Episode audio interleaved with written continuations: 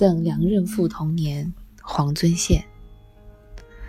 寸寸山河寸寸金，垮离分裂立谁人？杜鹃再拜犹天泪，精卫无穷填海心。这第一句“寸寸山河寸寸金”，先说祖国的大好山河对我而言是多么的重要，包含着深情。然而第二句便开始说现实，被列国、被列强分裂、瓜分的现实。再则以杜鹃和精卫比喻自己。杜鹃啼血的传说，其实是来自于古代蜀国的国王望帝。望帝把帝位传给了从帝，从帝呢？后来有点腐化堕落，望帝便和民众一起前去劝说。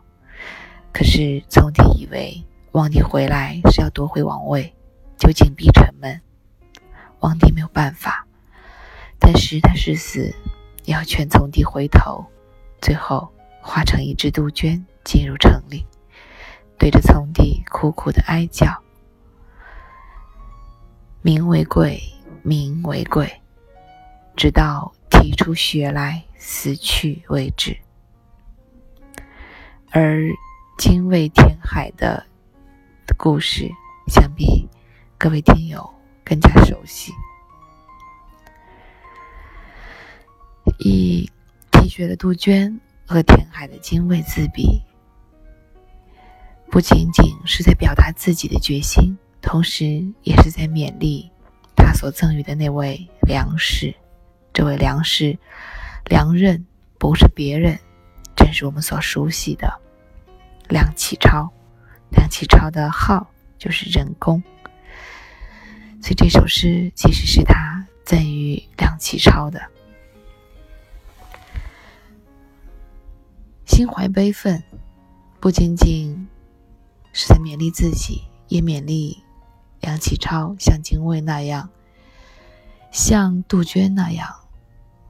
为挽救国家民族的危亡，鞠躬尽瘁，死而后已，坚定信心。黄遵宪赠两人赋同年：寸寸山河寸寸金，垮离分裂立谁任？杜鹃再拜犹天泪，精卫无穷天海星